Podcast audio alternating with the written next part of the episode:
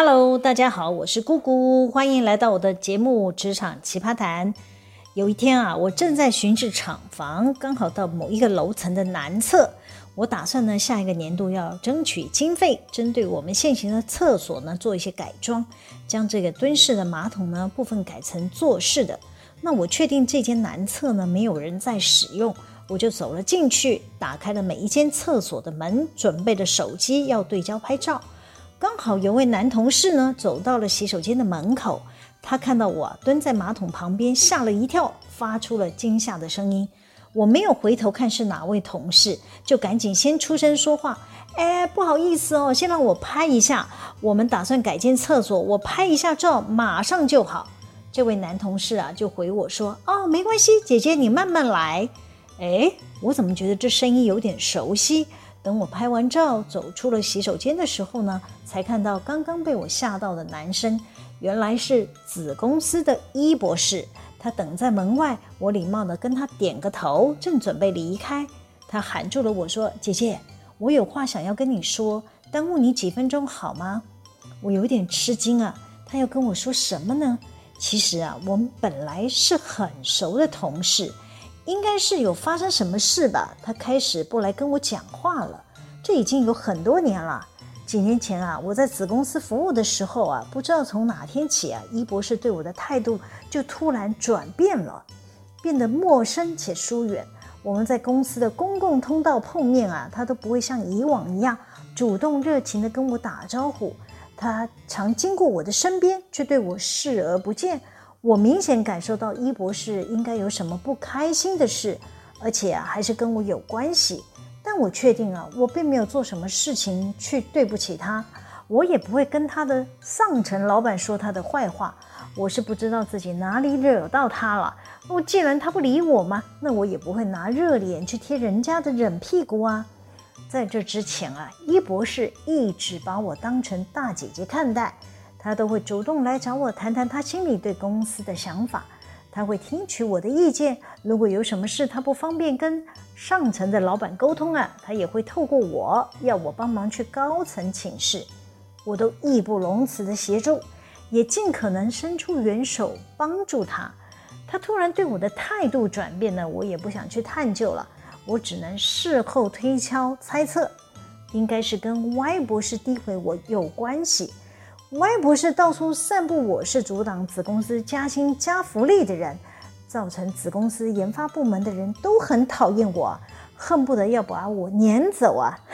这一段故事啊，在第一百四十一集背后下毒手有提到，没听过的人可以去点击来听。那今天呢，就先聚焦在一博士身上吧。自从呢，我就被歪博士恶意抹黑以来呢。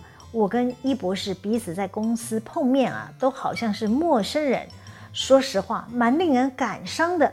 今天伊博士主动喊住了我，我只好停下脚步，听听他要跟我说什么。我看着他，语气轻松愉快地问：“怎么啦？有什么需要我帮忙的地方吗？”他态度恭敬，客气地说：“姐姐，我要跟你说一声，我做到这个月的月底，我就要离开这里了。”是哦。你要去哪里发展吗？伊博士说：“没有啦，我先休息。最近身体不好，有高血压。你有看医生吗？”我很关心地问。伊博士说：“有，我终于找到适合我的药物。因为你以前很照顾我，刚好在这里碰到你，我觉得要跟你讲一下，顺便呢，要感谢你过去对我的照顾。”我笑着说：“我哪有照顾你啊？我没有帮你做过什么。”易博士说：“有啦，我心里知道你有帮过我。我这次生病啊，我想了很多。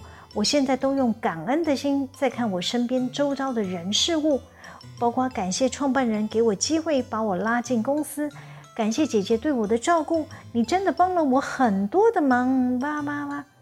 虽然我嘴上啊一直客气地说没有啦，我没有帮什么啦，但我心里明白他口中说的帮助是指什么事。”过去啊，我们集团公司的老板非常重视伊博士，因为有发生外面的竞争对手企图要窃取我们公司的营业秘密嘛。这个故事啊，我在第一百三十六集企业查弊的那一集啊，有提过吃里扒外的研发工程师，他呢，刚好就是跟伊博士是好朋友，两个人呢还联袂去买房，住在同个社区的大楼的同一层。当年啊，我们高层老板担心伊博士啊会被这些不肖分子策反了。毕竟伊博士做的研究题目对我们公司的产品是至关重要啊。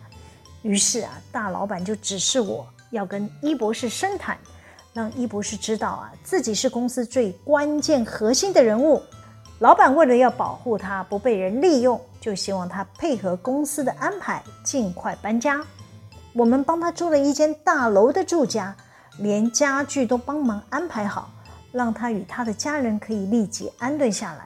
所有搬家费与租金都是由公司来支付。伊博士也配合我们，悄悄地搬离原来的住所。避免被有心人士干扰了。后来啊，我们老板鼓励他在附近买房，让他自己去找适合的居住处所。公司啊，愿意无息借他头期款，等他卖掉了旧公寓，再回来偿还这笔借款就好。这段过程啊，都是我秘密的协助他处理的。当时啊，他买下超过两千万的房产呢，每月的贷款利息缴不出来，他来找我帮忙向高层反映。老板们基于爱财惜财，同意每个月啊加他房屋补助津贴，他又多了好几万的收入。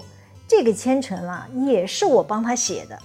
除此之外啊，他还每年呢、还可以跟公司签留任契约，又可以一次领走高额的留任金。这些年啊，伊博士从公司领了不少的奖金、红利、股票的，却没有主动要归还我帮他申请购屋头期款的意思。我还在服务子公司的期间啊，大概一年会问他一次，他是否有卖掉旧房子的事。他总是说：“姐姐不好卖耶，我还卖不掉呢。”我是抱着信任他的态度啊，没有催促他，就这样拖了五六年，直到两年前啊，我将要离开子公司的时候啊，子公司的财务主管，拿着会计师来施压，再加上啊，预支购物头期款的单子是我填的嘛。总是要将这笔的欠款销账吧。于是啊，我催了大半年，他才将这笔超过七位数的借款给还清了。可能有人听到这会想说：“姑姑姐，可能是你逼他还钱吧，他才生气不想理你的呀。”哈哈哈！我跟大家报告，先不说一博士新买的房产了，他的旧房产也是位在大新竹地区啊，这几年啊也是涨了很多。他或许早就处理掉了，手上拿到了现金。他是可以转去做其他投资，搞不好有更大的收益也说不定啊。也或许他没卖掉房子，反而是租给其他人，横竖都有收益嘛。不论如何啊，以我对他的了解，他应该不会让自己的不动产呈现闲置的状态，他一定会去做更多的运用。所以呢，我可以肯定的是，他应该不是为了我每年催他还头期款的事开始疏远我的。那我听了伊博士滔滔不绝地说着他的高血压、有家族病史的事，不知怎么，我的第六感告诉我，生病应该不是他离职的主要原因，应该有其他更好的发展才是真的吧。既然他不肯对我说实话，我也不想多问，毕竟这些都是跟我没有什么关系。为了要回应他，表示我有在听他说话，我随口问了一下，说：“哎，一博，你今年几岁了？”一博士说他四十好几啦，我就回说还这么年轻，你只要按时吃药控制血压，还是可以继续工作啊。伊博士表情有点尴尬地说：“是啦，但我想先休息，我在这里太久了，也需要转换一下。等我身体养好了，我再打算。”我鼓励他说：“你还是要出来工作啊，不过外面的工作可不比这里轻松哦。你如果想养病，这里应该会比较适合吧。”我承认，我带点嘲弄的语气。哈哈哈，伊博士有点无奈地看着我说：“诶，是啦，这里是比较轻松啦，但我还是想彻底的放松休息，到时候再看看吧。”我继续说：“我其实很鼓励你们，趁年轻还可以挑工作的时候啊，勇敢地跳脱舒适圈。你们现在主要的营收产品应该是做到紧绷了，不容易再突破。”伊博士啊，点着头说：“他知道。”公司的经营越来越困难，很多研究的题目都没有进展，经营压力反而是放在这些老产品上，他就是因为这些工作压力，血压才会上来。我知道他话中有话，也听得出他指的是什么，就是我在第一百四十一集提到的歪博士嘛。我想起他们这些博士啊，在没有诋毁我之前啊，曾经一群人呐、秘密协商，要把他们的大主管给换下来。他们不止一次啊，在我面前批评他们大主管不作为。最后，他们派一博来找我，要我帮忙召开一场研发同仁的申诉大会。表面上看呢，好像是跟研发同仁交心啊，听听他们有什么建议事项可以提供给公司参考改善的。实际上呢，却是要共谋啊，掀开研发大主管不适任的事。主要的策划人还是那个歪博士。当时啊，我也没有怀疑他们有什么居心啊，有什么想法，就想说帮忙召集会议嘛，邀请主要的研发工程师还有子公司的总经理来出席，听听他们的心声。但这场会议啊，就是没有邀请研发大主管。我记得当天啊，那些研发同仁一个个大鸣大放。纷纷提出管理建言呐、就是要总经理啊换掉研发大主管。大家没想到的是啊，子公司的总经理跟研发大主管是好朋友，总经理怎么可能换掉他的爱将呢？只要有人在总经理面前说研发大主管的不是啊，总经理都会帮他缓颊说啊，你们可能有误会啦，他没有那个意思，叭叭叭。由于我亲自出席过这样的会议啊，我就能了解，当 Y 博士啊把斗争的矛头指向我的时候啊，说我是阻挡研发同仁加薪加福利的绊脚石。届时啊，要是让这些关键研发人才一个个流失，就会对公司产生骨牌效应。公司要怎么继续留才，又要怎么发展下去？当这样的论述啊被形塑起来。加上我们子公司的总经理啊，就是一个浅碟型思考的人嘛，他完全没有深究说这些话的人背后有什么盘算，很快的就会被他的下属，就是歪博士所操弄啦。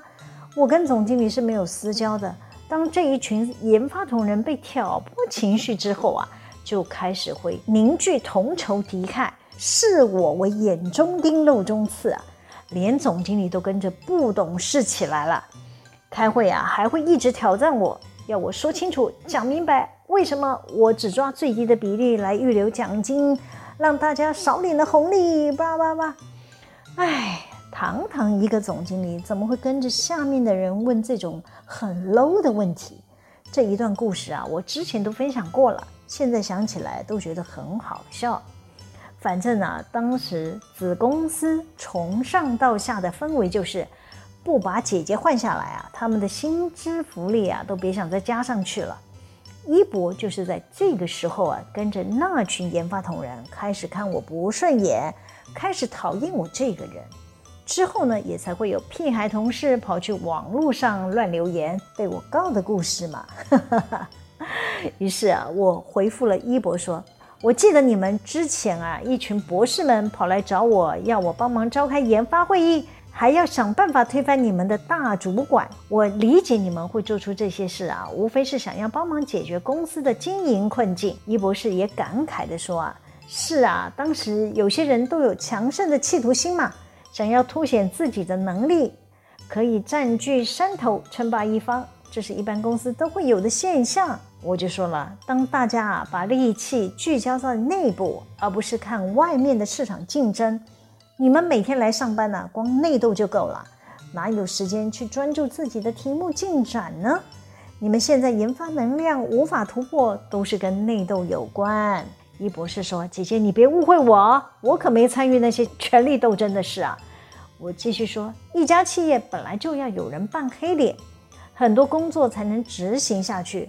我不在乎扮黑脸被你们讨厌，时间久了，大家就会知道。”谁才是真正为公司做事的人？一博啊，赶紧否认说他没有讨厌我。他说啊，虽然那些人都在讲你的坏话，但我心里知道啊，我认识的姐姐就不是他们说的那种人嘛。我没有跟那些人和在一起哦。我大笑的说：“你知道我后来有提告某位离职的同事吧？”他点点头说：“啊，那个同仁实在太扯了啦。”我接着说：“我能理解你们这些博士们。”看到公司营运变差了，想要找出问题来改善，但是呢，你们毕竟年纪还很轻，没有企业经营的经验，看事情的广度跟深度都不够啊，还需要多磨练呢。”一博啊，频频点头地说：“姐姐，我很佩服你，看事情看得比大家还透彻，也看得比大家远。”最后啊，我跟一博士说：“我们保持联络吧，这世界很小，以后或许我们会在某家企业相遇，他有需要我的地方，也可以随时跟我联络。”告别一博士后呢，我内心是五味杂陈，受了这么多的委屈，我还能抬头挺胸，没被击倒。我有被讨厌的勇气，这不是一般人可以承受的。好啦，今天先分享到这里。喜欢我们的主题吗？可以帮我们留言、按赞、分享、订阅。每周日都会有更新的内容在各大 Podcast 平台上传哦，请大家要记得追踪我。谢谢大家的收听，我们下次见喽，拜拜。